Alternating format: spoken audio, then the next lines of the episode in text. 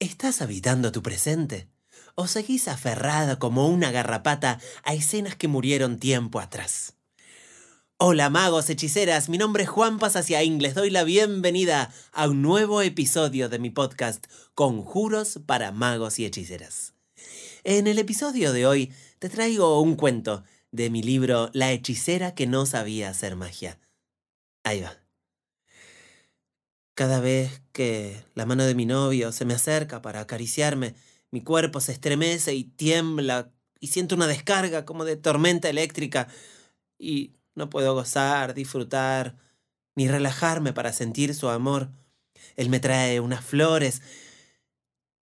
Llega recién bañado, con perfume de maderas, y yo siento este amor con distancia física y fecha de caducidad Va a morir muy pronto.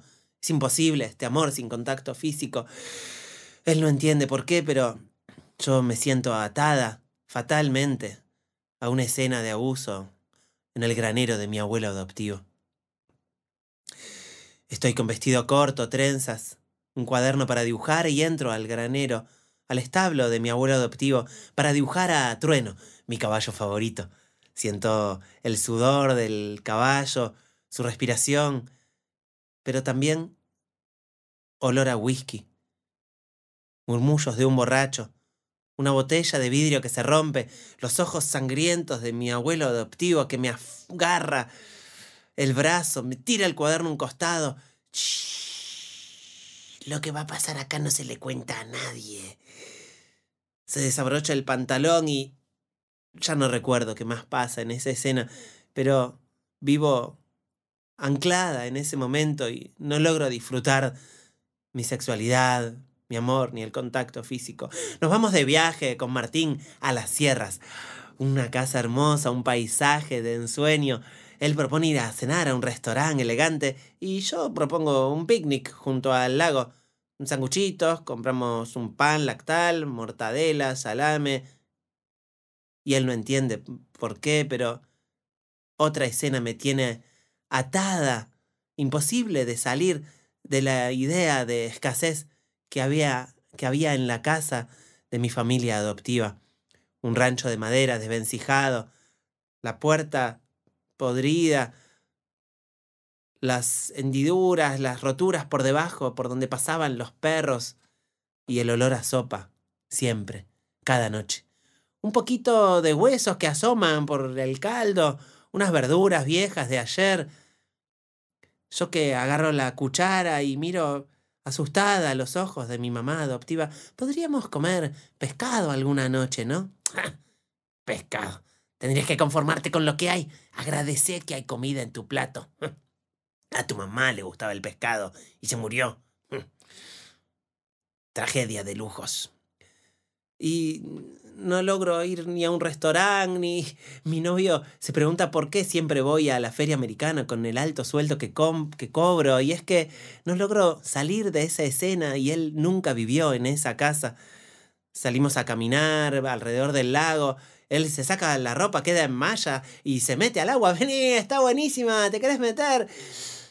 No, gracias, me quedo acá leyendo un poco y me muero de ganas de meterme al agua, pero un cartel rojo con un nadador tachado dice que está prohibido nadar y yo no logro ser desobediente.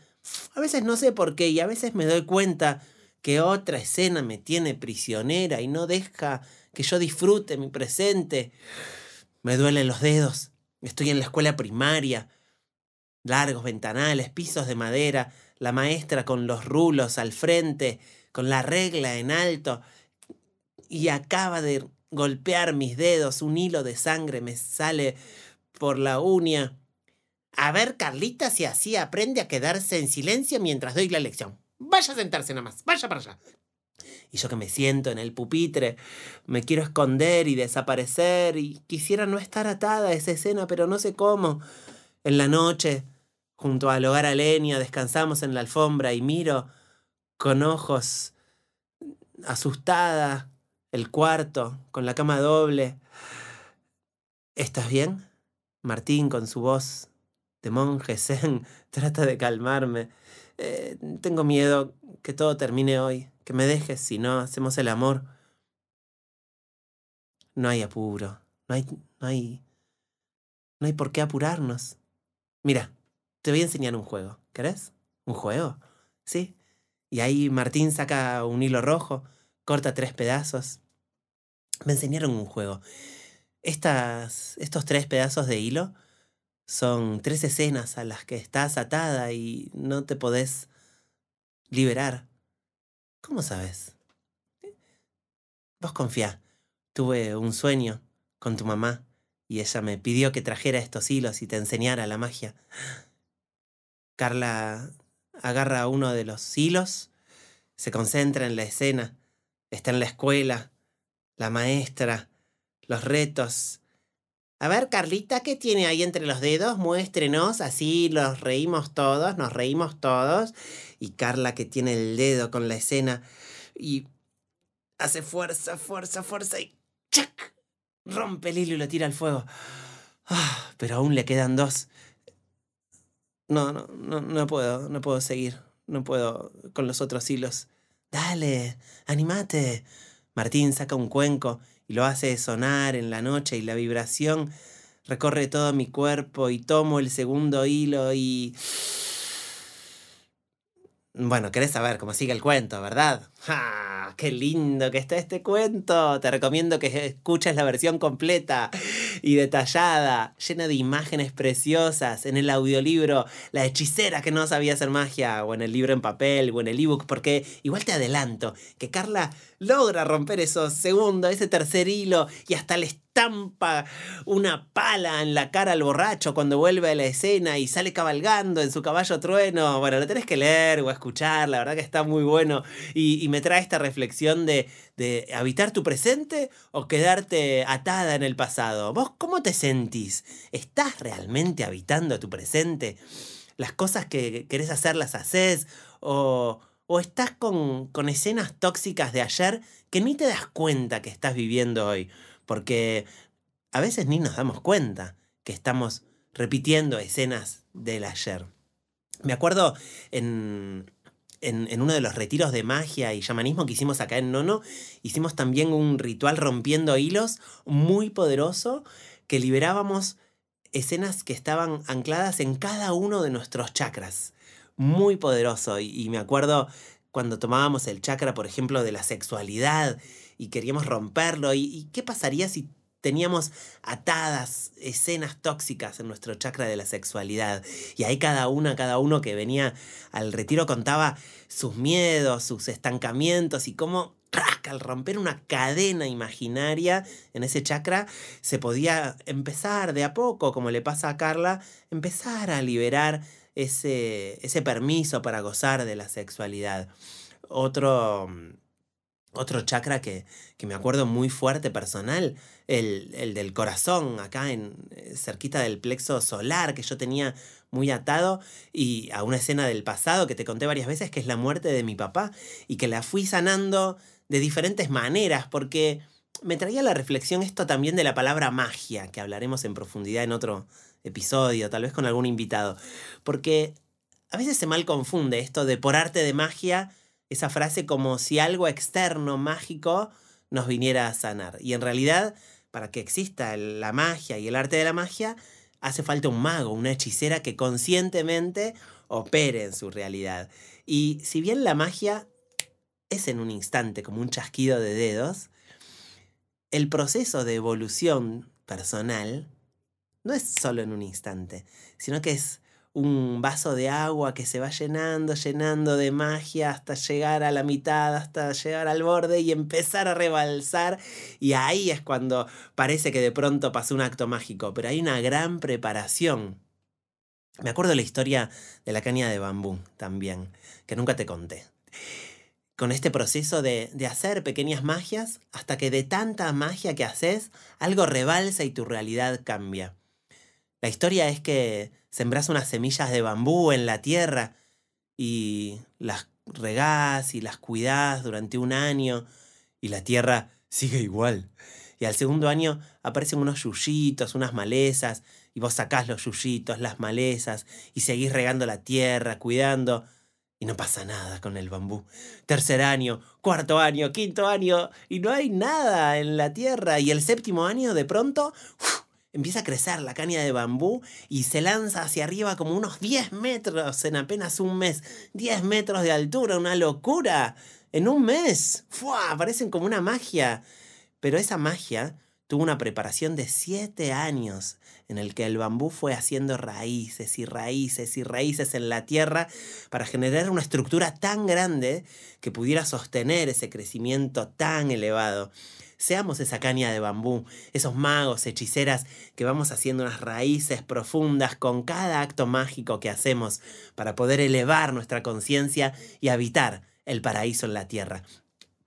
Te quería contar una escena en la que yo me sentía en el, en el pasado, que es con la comunicación, con la palabra justamente, que sigo liberando cada vez un poco más.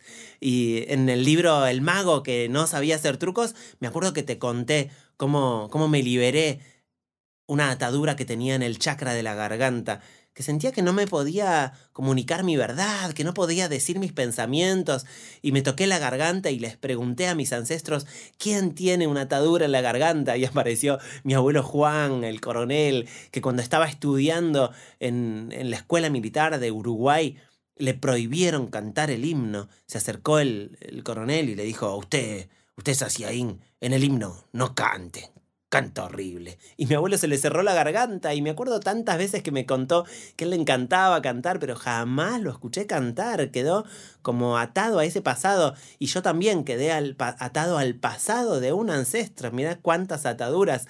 Y viajé con mi abuelo Juan a esa escena donde el coronel nos calla y abrimos los ojos, respiramos y le decimos, coronel, si voy a dar la vida por la patria, déjame cantarle Ah, muy valiente, soldado. Bueno, bueno, cante, ya que es tan valiente, pero cante fuerte, así lo oímos todos. Y mi abuelo empieza a cantar ese himno uruguayo con una voz de alondra, de toro, de Oriental es la patria, la tumba. Bueno, no me gusta esa canción, pero a mi abuelo se ve que le gustaba y la cantó, pero a la noche los amigos le decían, qué bien, eh, Juancito, qué bien que te le enfrentaste al general, tomate un vino y sigamos cantando. Y él empuña la guitarra y canta una de cita rosa, que ahí sí está con no eches en la maleta lo que no vayas a usar. Son más largos los caminos pa'l que va cargado de más. Y mi abuelo empezó a expandir su garganta y a liberarse. Y esa liberación me llegó como un bostezo.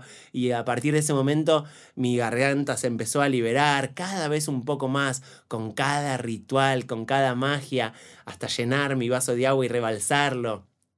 ¿Y vos? ¿Qué magias vas a hacer?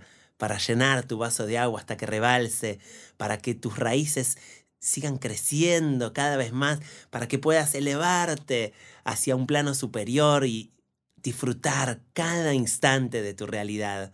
Contame si querés, escribime por Instagram arroba juanpasaciaín y contame qué cosas de tu pasado estás lista, listo para soltar. Porque como hablábamos en el capítulo anterior con Flor Cheruti, qué lindo que es elegir habitar tu presente.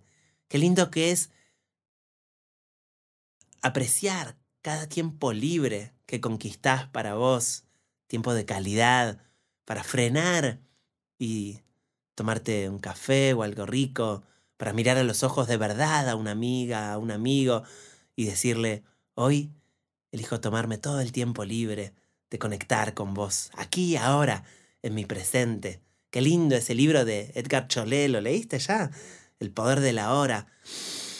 Qué lindo que es meditar, respirar y saberte viva, vivo en tu presente. Si te gustó este episodio, recomendalo, reenvíalo. Deseo que habites tu presente con pura felicidad y armonía. Nos encontramos en otro episodio de Conjuros para magos y hechiceras. Namaste. ¿Te gustaría que practiquemos magia juntos? ¿Querés develar los misterios que están ocultos en mi nuevo libro?